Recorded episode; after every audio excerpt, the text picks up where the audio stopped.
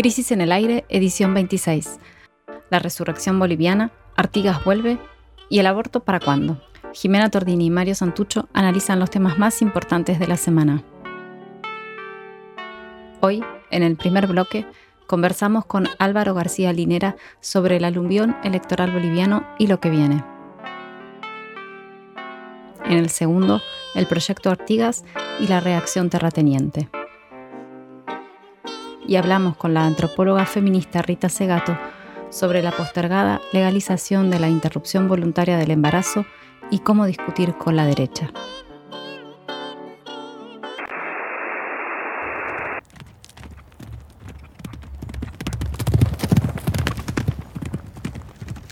El podcast está al aire. Esta semana comenzamos nuestro repaso de lo más importante de la coyuntura argentina con una gran noticia que sucedió en Bolivia, pero cuyo significado irradia hacia nuestro país. Recién ayer viernes conocimos el resultado electoral definitivo y la victoria del movimiento al socialismo resultó ser aplastante. La fórmula encabezada por el ex ministro de Economía de Evo, Luis Arce, y el ex canciller David Choquehuanca logró el 55,1% de los votos, mientras su contendiente Carlos Mesa, que era el candidato de la derecha, apenas consiguió el 28,8%. O sea, esto fue el triunfo muy significativo de el MAS en la primera vuelta. El domingo pasado eh, hubo un momento de mucha tensión a la noche cuando no se conocían las bocas de urna. El gobierno prohibió la difusión de las bocas de urna que traían eh, este resultado. Y bueno, fue tan grande y tan sorpresivo por su magnitud el resultado que impidió cualquier posibilidad de eh, desconocer esos resultados, ¿no? Para entender el, significado de este acontecimiento, esta semana que termina conversamos con el expresidente Álvaro García Linera, que además es un intelectual boliviano de larga trayectoria, quien sigue exiliado en Buenos Aires, esperando garantías mínimas para poder volver a Bolivia junto con Evo, que ayer partió hacia Venezuela. ¿no?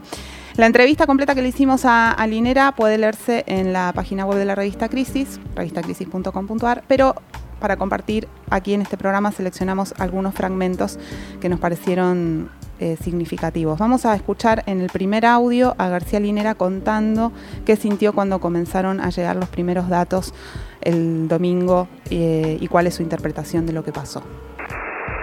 Me sorprendió el volumen del triunfo, digámoslo así. Sabíamos que íbamos a ganar, pero no calculábamos en la, la, dimensión de la victoria. Y sí, sí, nos sorprendió cuando comenzaron a llegar los primeros datos sobre nuestra diferencia, nuestra distancia con el segundo.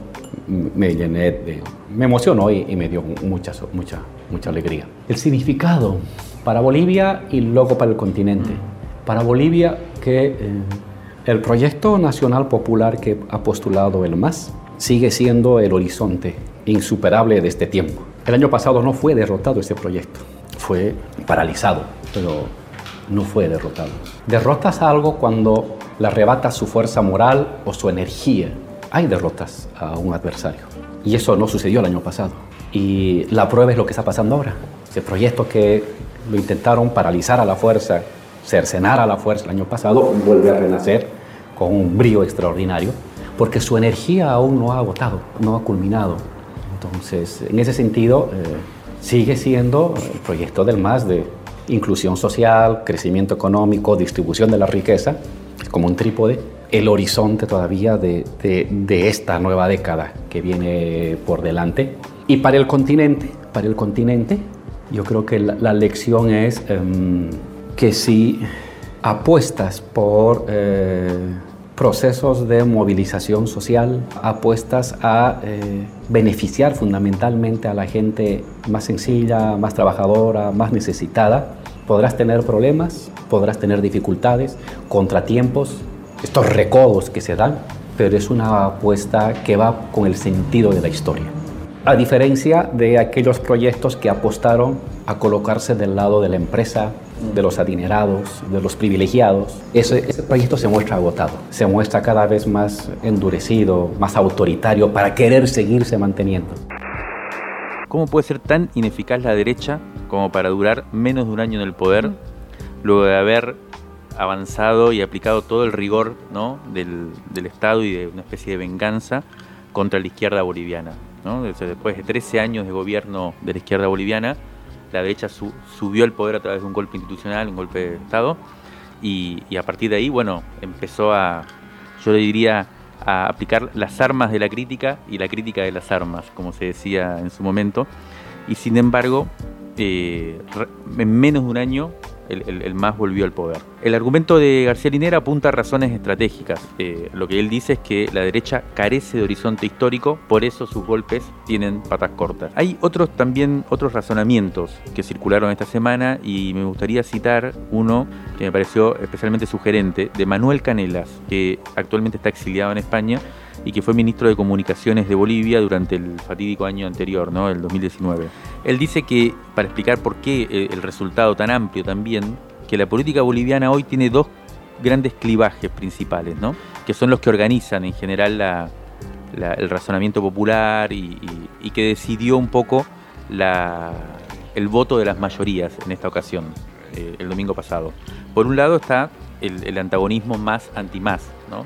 sin embargo, lo que dice Canela, que me pareció muy interesante, es que hay otro gran clivaje que durante todos estos años estuvo en, juego, que es Camba anti-Camba. Los Camba es la identidad cruceña de Santa Cruz, que, encarna los, que encarnan los sectores oligárquicos y mestizos, sobre todo de esa región oriental, asentada sobre los agronegocios e históricamente enfrentada a la identidad indígena. Son Camacho, los que llevaron la Biblia al Palacio de Gobierno el año pasado y también quemaron la huipala. Eh, lo, que, dice Manuel Canela es que precisamente esto fue lo que terminó definiendo. La gente terminó votando contra la posibilidad de que los Cambas construyeran una nueva hegemonía a nivel nacional y terminaran dominando la escena política boliviana. En todo caso, el día a día boliviano ahora, esta semana, luego de la histórica elección, está lleno de dilemas de difícil resolución. Uno de ellos también resuena en Argentina y, tiene que ver con la pregunta de qué va a ser el referente histórico de este proceso en la nueva etapa. Los medios de comunicación de Bolivia hacen apuestas y especulan con la relación que Evo Morales va a establecer con el nuevo presidente. ¿Tendrá alguna función de peso en el gobierno que asumirá que va a asumir el 8 de noviembre? Finalmente se conoció la fecha de asunción. Se preguntan los intelectuales, los analistas en Bolivia. ¿Deberá Luis Arce tomar distancia de la figura del líder para iniciar una nueva etapa? Bueno, después de la experiencia de Lula con Dilma en Brasil y de Correa con Lenín Moreno en Ecuador, y mientras se despliega el experimento de Cristina con Alberto Fernández acá en Argentina, la pregunta que, resuena un poco es cómo será el vínculo entre Evo y Arce en Bolivia. El líder histórico por un lado, haciendo qué, y por otro lado un nuevo presidente que viene de la misma fuerza política pero que tiene que convertirse en la autoridad máxima del país. Vamos a ver qué opina Álvaro García en este segundo audio que elegimos para escuchar acá. Evo, y en mi caso infinitamente menos en términos de, liderazgo, venimos de la organización, venimos del trabajo, antes de ser gobierno, nos antecede 20 años, 30 años de trabajo de base, de organización, de formación política. Es lo que sabemos hacer. En verdad, es, de ahí venimos, ¿no? Ese es nuestro, nuestro, nuestro ser, nuestro ser político. El que ahora tengamos que regresar a eso, mm, se nos presenta como una, casi como una obviedad, casi como una obviedad. Eh, en verdad, los liderazgos se construyen ahí. El, el liderazgo de Evo no se ha construido desde el Estado. Ojo, ese es un error que un poco lo cometió la derecha. El liderazgo de Evo es el Estado con los recursos públicos, no tienen Estado, no tienen recursos públicos, no hay más. Así pensaron y por eso en febrero, cuando se convocan las elecciones, se inscriben Tuto Quiroga, Gloria Medina, se inscriben todos porque decían, no va a haber más. El más sin el Estado y sin Evo no es nada. No es cierto, porque Evo no es el Estado. Evo se formó y su liderazgo se formó afuera en sus marchas, en sus movilizaciones, eh, en su acompañamiento a la lucha desde el campo a la ciudad con los obreros. Ahí se formó. Y el Estado potenció. Y sin Estado sigue habiendo ese liderazgo construido desde abajo. El liderazgo de Evo yo siento que va a seguir porque su fuerza no está porque algún rato fue presidente, sino fue porque fue una persona que ha sabido tejer desde abajo. ¿no? Y eso es el lugar donde se va a decidir si el liderazgo de Evo se mantiene adquiere otras características o se diluye, dependiendo lo que vaya a hacer Evo en los siguientes años al interior de las organizaciones sociales. El liderazgo de Evo yo siento que va a seguir porque su fuerza no está porque algún rato fue presidente. Bueno, ahora después de los del impactante triunfo electoral, el, el gobierno del MAS tiene que enfrentar un escenario complejo como decíamos recién, plagado de desafíos de resolución muy difícil. Y lo que veíamos es que en cierto sentido eh, el proceso de transformación que, se inició a mediados de la primera década de, este siglo en Bolivia experimenta de, algún modo como un retorno al punto de partida si nos detenemos un poco en el, en el recorrido electoral del MAS. ¿no? El MAS llegó al gobierno en el 2005 con el 54,7% de los votos contra el 28,5% de la segunda fuerza. En la reelección de 2009 obtuvo el 64%, un poquito más del 64%, frente al 26,4% de la oposición. En el 2014 vuelve a reelegir con el 61,3% contra el 24,2% opositor.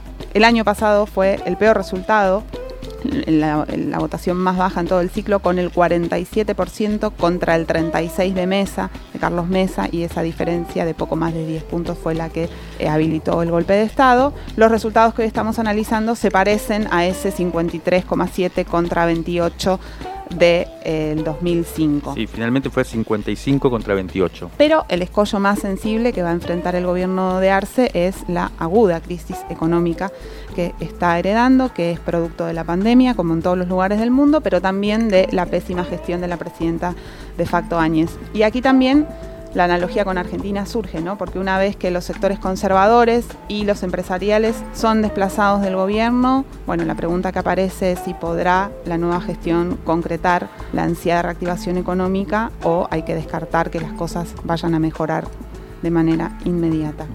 Además de eso, bueno, las condiciones internacionales son muy distintas a las que impulsaron el milagro económico boliviano durante las décadas pasadas y bueno, la pregunta es cómo hará el MAS para conseguir estabilidad política sin recursos económicos. Y además, bueno, tiene que lidiar con las Fuerzas Armadas y policiales manchadas de sangre por la represión contra el pueblo, como sucedió también en 2005. Y además debe buscar la forma de acallar a una derecha furiosa con base territorial en Santa Cruz, como, como decías antes Mario, que como en 2005 va a estar en pie de guerra y enfrascada en perforar la gobernabilidad. Vemos ¿no? los escenarios mm. eh, comparables el porvenir no parece entonces un sendero luminoso de progreso, bienestar y unidad eh, nacional. Y vamos a escuchar al último audio que tenemos para compartir hoy de Álvaro García Linera, quien describe un poco el tiempo que viene de una manera que es realista, pero al mismo tiempo fascinante. Es un tiempo muy caótico para el mundo entero. Es un tiempo que no tiene escrito su destino. Así siempre es, pero las hegemonías te hacen creer que ya está escrito. Pero cuando la gente no solamente vive un destino que no está escrito, sino que cree que no está escrito el destino, que lo que está comenzando a pasar hoy, ya no en el grupo de filósofos o de militantes, sino en general como una especie de sentido común compartido, son momentos muy intensos y muy creativos. Puede ser un momento muy creativo para una salida muy conservadora o puede haber salidas más progresistas o mucho más progresistas. Y entonces es un tiempo ambivalente, ¿no? porque puede estar marcado por mucho dolor, por mucho sufrimiento, por tragedias, pero también puede estar marcado por, grandes actos de heroísmo, de invención colectiva que hagan empujar el mundo de manera positiva. Y ese es un gran reto para las fuerzas de izquierda, progresistas, ¿no? Saber que no estás en tiempos normales, que no vayas a buscar normalidad, no va a haber. En la turbulencia ve creando como una línea de acción que avance, tener la capacidad de colocarte en la cresta de la ola para que no te hunda la ola y, no aparezcas destrozado por la propia ola. Entonces requiere mucha, mucha creatividad y saber de que todo es como muy volátil no creo que aún se pueda dar, eh, aún dentro del progresismo, se pueda dar esos 10 años, 2005, 2015, de viento en popa. No es cierto, no, no, no. Eso no se va a dar para nadie en el mundo, ni para las fuerzas conservadoras, ni para las fuerzas de la izquierda. Y vas a tener que someter a prueba permanentemente tu capacidad de asir el tiempo y de entender el tiempo innovando, innovando propuestas, iniciativas, discursos.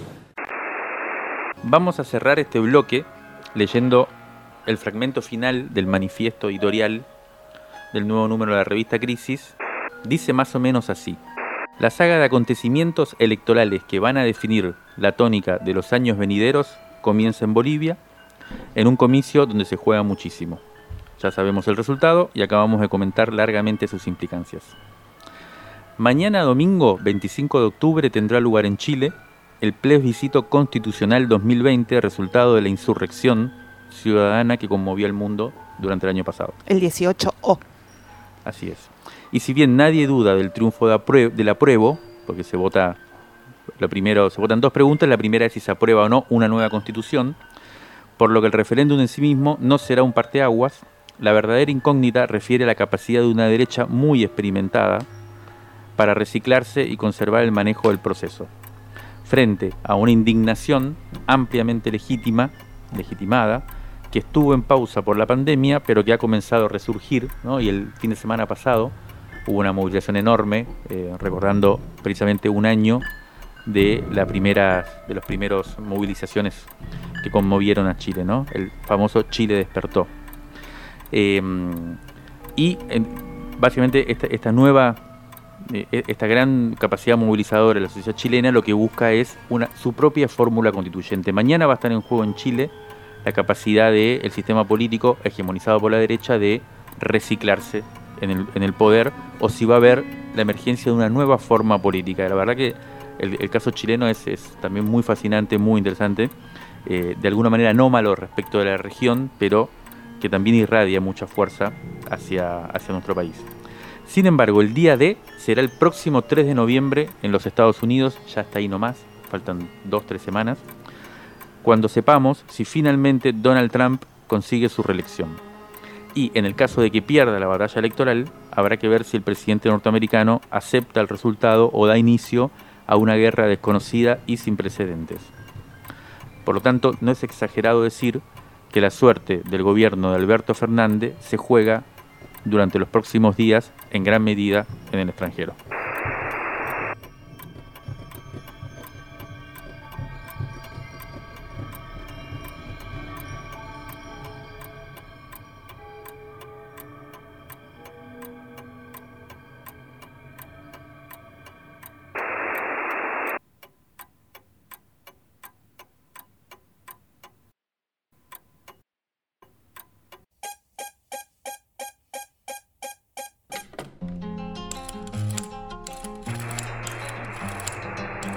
Crisis en el aire. Análisis político en movimiento. a la conversación.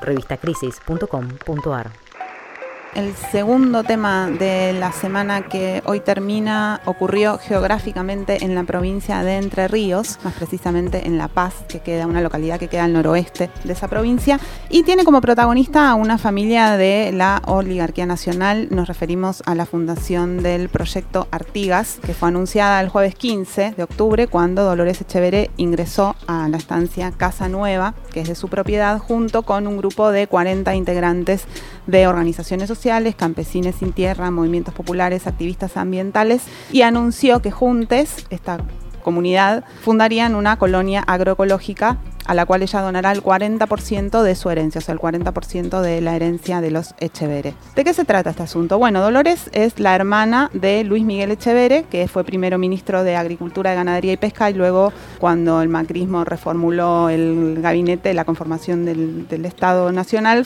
pasó a ser secretario de Agroindustria y todo esto ocurrió inmediatamente después de que él fuera el presidente de la Sociedad Rural Argentina durante cinco años. O sea, un cuadro importantísimo del agronegocio ¿no? en Argentina y durante el macrismo específicamente. Exactamente, y, y, un representante de estas familias eh, terratenientes eh, que protagonizaron, bueno, el, siglo XX argentino, digamos, el abuelo de los Echeveres eh, ya era un cuadro de la clase terrateniente, fue gobernador de la provincia de Entre Ríos en la década del 30, fue presidente del Senado, fue fundador del diario más importante de Paraná durante muchos años.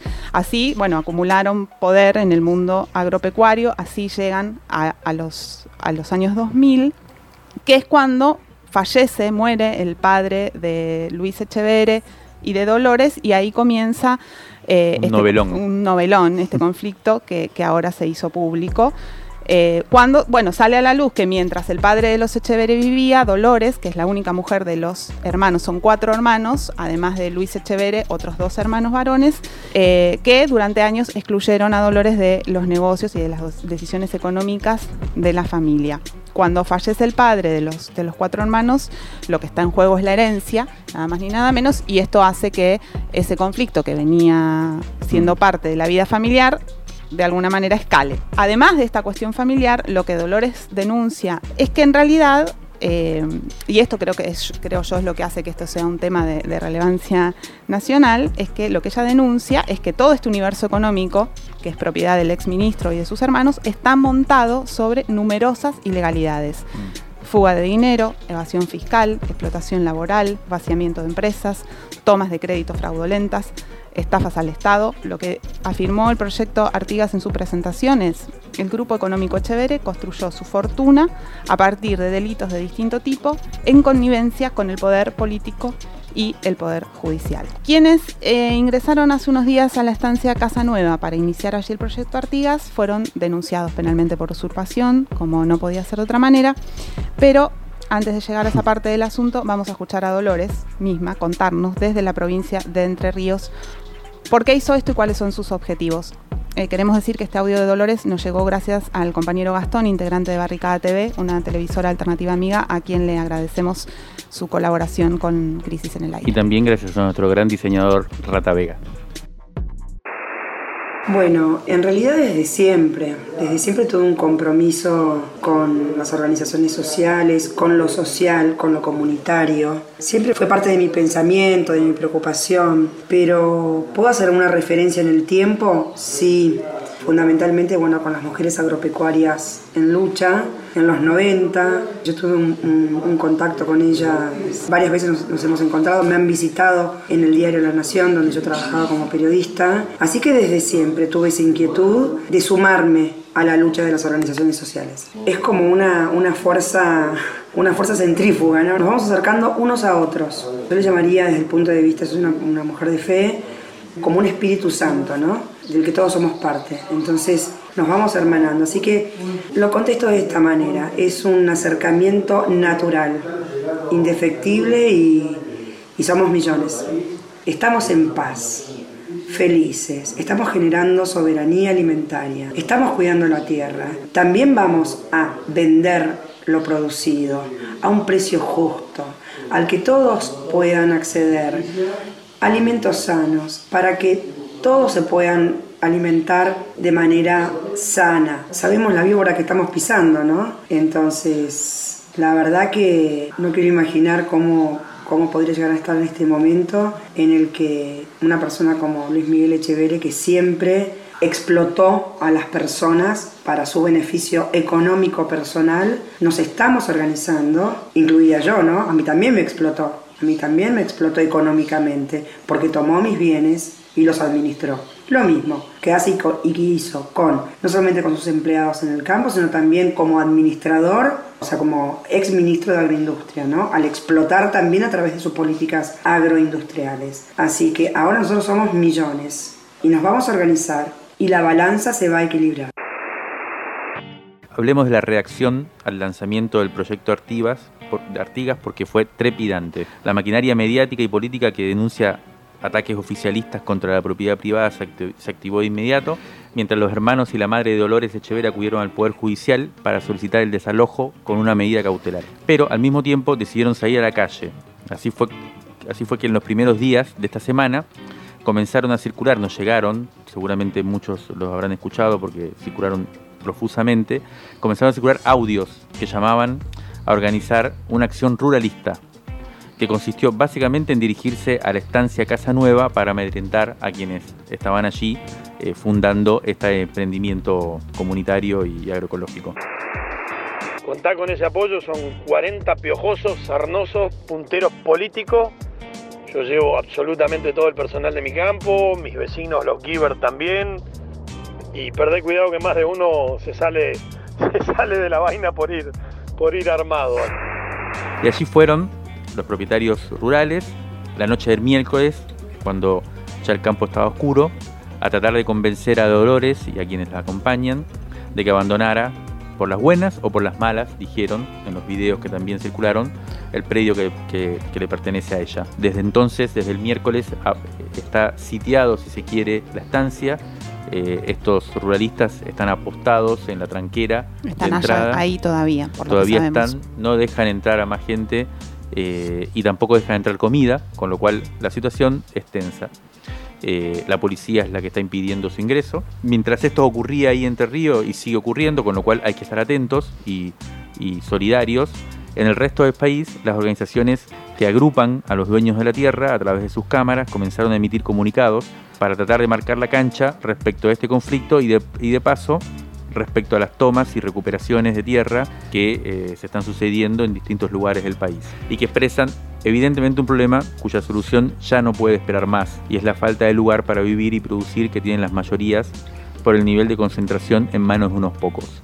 Un comentario, un paréntesis menor, ayer escuchaba una entrevista al ministro de Economía Martín Guzmán y eh, expresamente se diferenció este conflicto, dijo que el gobierno no tenía nada que ver, lo cual se entiende desde el punto de vista de la compleja situación eh, que tiene el equipo económico en este momento, pero quizás haya momentos en que esas sobreactuaciones no hacen bien, sobre todo a este tipo de conflictos, cuando uno se da cuenta que son conflictos estructurales, importantes, estratégicos, que más allá de este gobierno o de este equipo económico van a subsistir y, están en el fondo del problema, digamos. Pero bueno, volvamos a Entre Ríos, porque además del problema de la tierra, lo que está en juego allí es la puesta en discusión de lo que, del modelo de agronegocios predominante.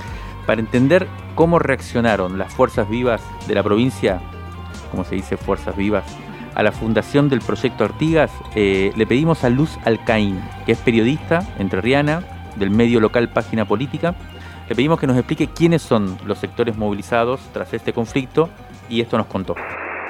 Las repercusiones de la llegada de Dolores Echevere y Juan Grabois y su proyecto Artigas a la estancia Casa Nueva tuvieron en primer lugar como protagonistas a los sectores más rancios del campo. Básicamente fue una respuesta rápida, contundente, con la virulencia que muestran los audios que se han escuchado. Estos sectores del campo fueron los que primero reaccionaron ante los hechos y convocaron a movilizar. Recién el martes hubo una primera reacción conjunta de la dirigencia de Cambiemos expresada por sus legisladores nacionales. Ya habían pasado de jueves a martes cinco días hubo un pronunciamiento conjunto de todos los legisladores nacionales, entre quienes están Atilio Benedetti, un, dirigente agroindustrial muy poderoso de la provincia de Entre Ríos, diputado, eh, Alicia Fregonese, dirigente de la sociedad rural, muy allegada a Luis Miguel Echeverre, y Alfredo de Angeli, senador nacional, que va por su segundo mandato en la Cámara Alta. Bueno, además consiguieron las firmas de todos los otros diputados y senadores por Entre Ríos, salvando incluso las internas a nivel local del PRO y del radicalismo. Del lado del peronismo, la irrupción de Proyecto Artigas en la agenda política implicó en primer lugar la decisión de guardar silencio cuanto más se pueda. La segunda decisión fue dejar en claro que será la justicia la que tome una decisión y que en tercer lugar esto es un asunto meramente familiar, lo que sí hubo la necesidad de una respuesta ante la decisión de Cambiemos y de los sectores del campo de decir esto es una toma más en la Argentina, esto es una usurpación más en la Argentina, se vienen otros casos similares. La necesidad de reaccionar, no más allá de, cinco o seis días posteriores al inicio del proyecto Artigas, fue salir a desmentir que haya una toma generalizada de otros casos que se repitan en la provincia de Entre Ríos y a insistir en que esto es una cuestión de conflictos familiares. Ayer a la tarde el juez que interviene en la causa eh, le dio la razón a, a, Dolores y al proyecto Artigas y no concedió el desalojo que habían pedido los que había pedido Luis Echeverre eh, el juez consideró que eh, no es cierto que, la, que Dolores y, los militantes ingresaron con violencia al, predio y que ella es dueña de ese predio. Eh, frente a esto, la estrategia del ministro de Agricultura, del ex ministro de Agricultura, fue victimizarse, denunciar ataques y anunciar que Argentina va en otro nuevo camino hacia la venezuelización.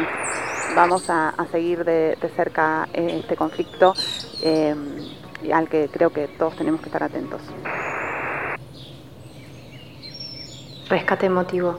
Un diamante impreso en una crisis. 1973-2020. Crisis 55.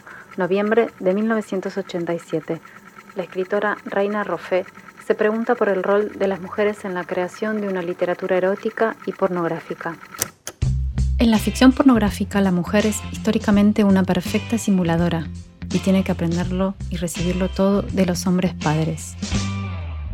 Las múltiples vejaciones de las heroínas demuestran que el pornógrafo cree o hace creer que la mujer goza con su servilismo. Otra vez estamos frente al goce tal como ellos lo desean y de espaldas al deseo de las mujeres.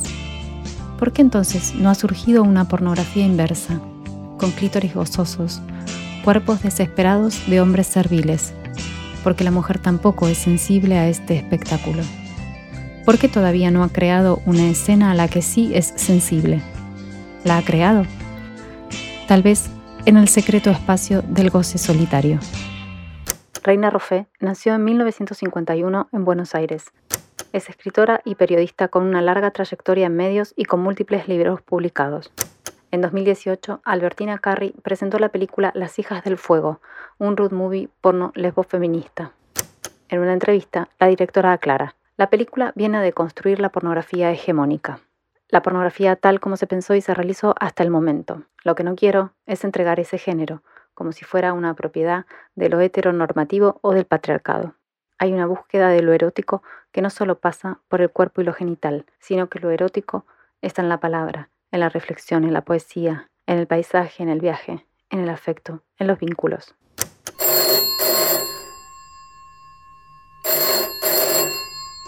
Hola, me llamo Reina Roffé y soy la autora de ese artículo sobre sexualidad, erotismo y pornografía que escribí a raíz de la literatura escrita por mujeres que venía cobrando un especial auge y que se publicó en 1987, hace ya unos cuantos años. Surgió a partir de varias lecturas que había hecho sobre el tema y de algunas conversaciones que mantuve con amigas, escritoras y feministas. Por entonces eh, solía concurrir, me acuerdo, a una institución, lugar de mujer, cuya socia fundadora era Hilda Rice, poeta y activista de género. Allí, allí en ese lugar se realizaban una serie de actividades y las charlas se llevaban a las mesas del café, donde debatíamos ya de forma más privada distintos temas en torno al papel de la mujer en el arte. A partir del regreso a la democracia en la Argentina, se retomó con una fuerza considerable lo que ya venía pronunciándose en los 70, todo aquello relacionado con la sexualidad y el erotismo y cómo la mujer veía y reflejaba estos asuntos siempre delicados, ¿verdad? En, su producción, específicamente en la literatura.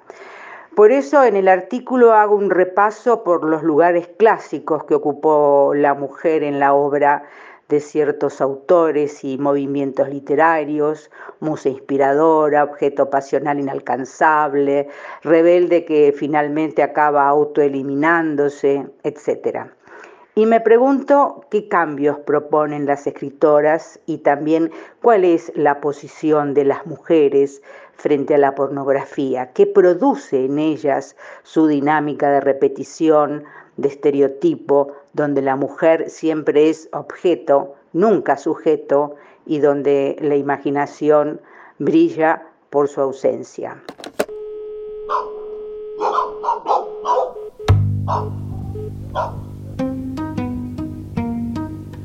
El aire, el aire, el aire. El aire está en crisis.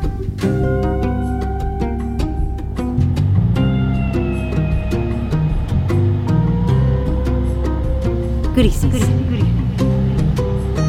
En el aire.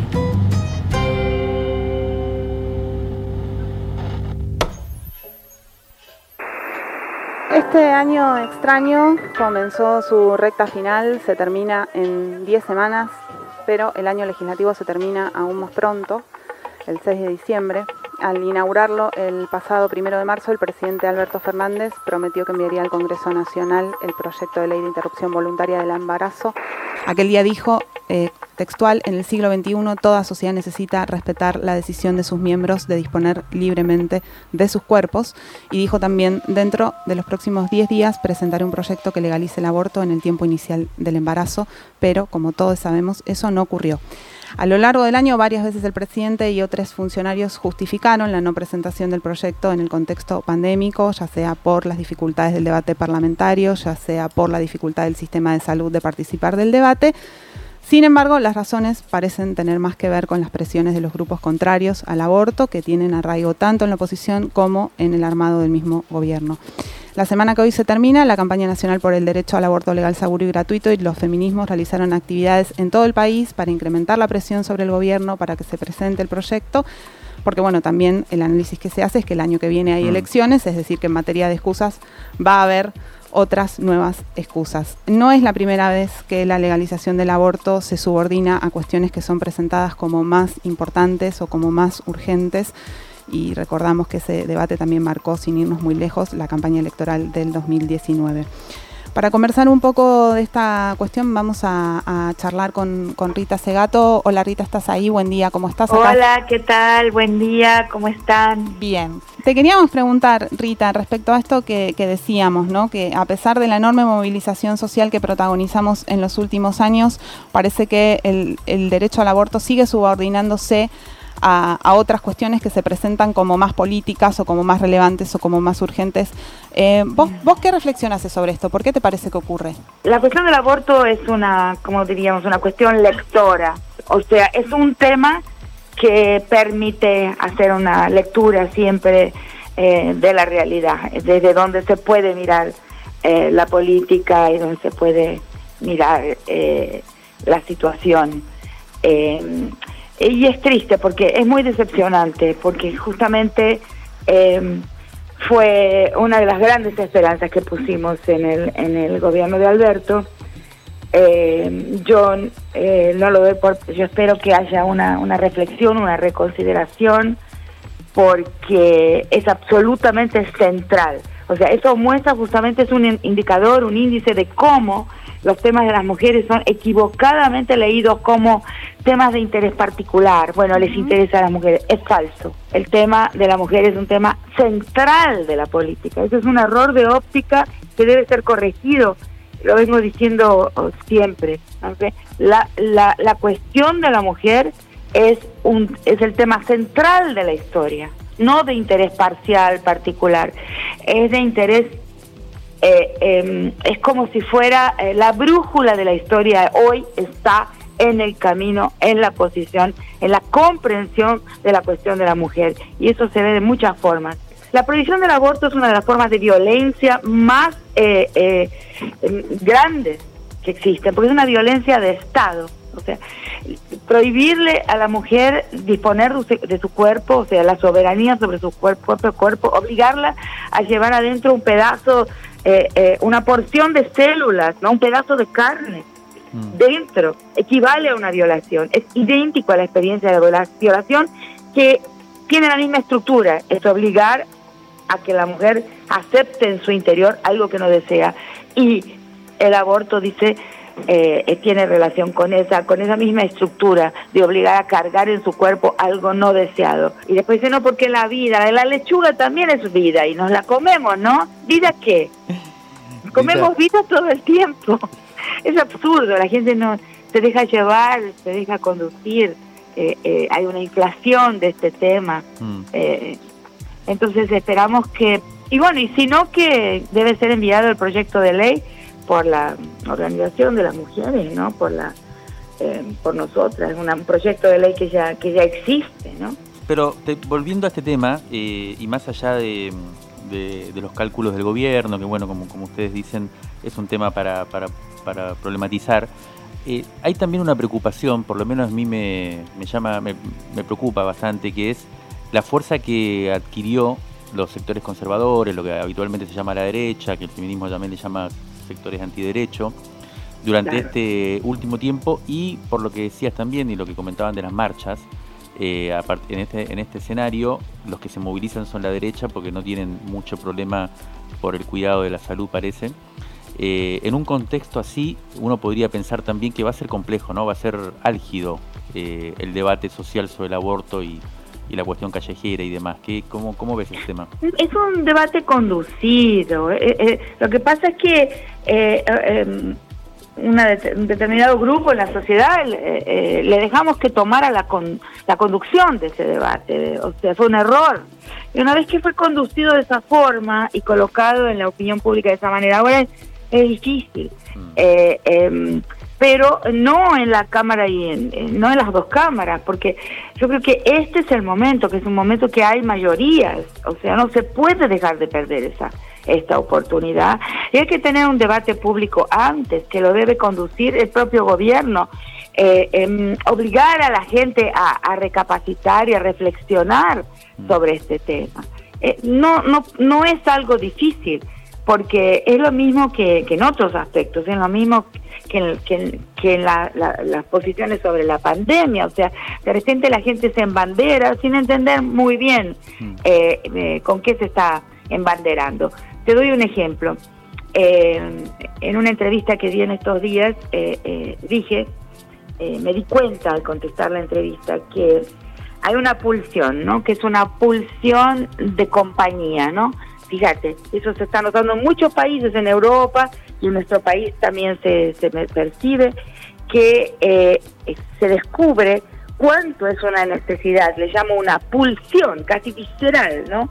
De estar con los otros, de estar en la muchedumbre, salir a la calle y estar con los otros cuerpos, ni siquiera son amigos, amigas, ni siquiera son personas que se conocen, pero simplemente sentir que se está en el mundo y que se está en co-corporalidad y en copresencia con la multitud. ¿Qué pasó? Fue capturada por las derechas. O sea, esa pulsión fue capturada por los gobiernos que son de ultraderecha, por Bolsonaro, Trump, eh, eh, eh, mismo en un primer momento Piñera, mm. eh, captura ese, ese deseo visceral de estar con los otros cuerpos, digamos así, en la muchedumbre y lo usa, y, y también por la oposición en nuestro país eh, eh de ultraderecha conservadora, eh, utilizan, siendo en gobierno, siendo gobierno, siendo oposición, utilizan esa pulsión, ese deseo como política. Hay una captura política de algo que sí existe, que sí es natural y que tiene que ser trabajado con la razonabilidad. Es algo semejante a lo que pasa con el aborto. Hay, digamos, una, una noción, una, una, por la vida, claro, es, ¿quién va a decir que es contra, es, es algo también eh, em, pulsional, eh, eh, el deseo de vida, está capturado por la derecha. En el caso del aborto creo que tiene una estructura semejante. Entonces hay que trabajar para mostrar que es una captura falsa, porque la vida está del otro lado. La verdad que clave, clave este asunto, esperemos que, que, que se desenvuelva como, como deseamos.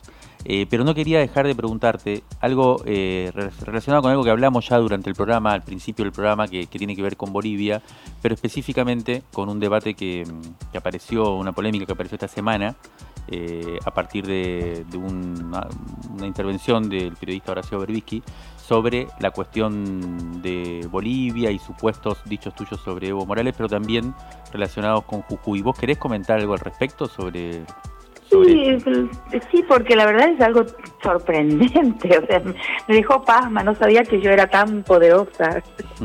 me, eh, el comentario de Verdisky me, me, me, me, me lisonjeó, porque mm. me colocó en una posición de una capacidad de manipular eh, la política boliviana. Es una locura, una, una fantasía Eh, muchas gracias, Horacio por haberme colocado en una posición de tanto poder, ¿no? Parece que yo podría transformar a, a, Luis Arce en un Lenín Moreno. No sabía que yo podía tanto. Como si yo fuera una operadora eh, del otro lado, cosa que no se puede comprobar de ninguna manera. Mm. No, se, no hay cómo él pudiera comprobar que yo soy una operadora eh, eh, em, que está contra el camino de los gobiernos más benignos. Puedo ser crítica pero eso no se puede comprobar en mi discurso en ningún momento, nunca. Lo que yo dije es muy simple, ¿no? Y lo dije en una radio de La Paz y nunca ninguna persona boliviana, tengo tantísimos amigos, amigas eh, eh, en Bolivia, he ido tantas veces a dar clases, seminarios, conferencias, tengo, en fin, eh, tengo muchos lazos. Nunca nadie me informó que se levantaran voces para odiarme porque dije que había un deterioro, lo dicen inclusive gente que, que trabajó para, para Evo. Tengo mi gran amigo Javier Albó, hoy tiene ochenta y tantos años, pero fue un, un, asesor de la Asamblea Constituyente y un asesor de Evo. Y es una cosa que es algo que está en Bolivia en todas, todas las voces. Lo que pasa es que en Argentina sabemos poco sobre el país, hermano, poco.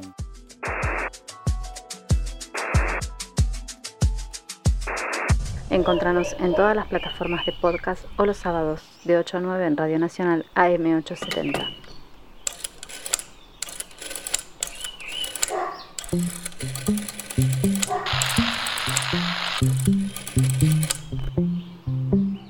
Válvulas de papel, aire, podcast y transmisor.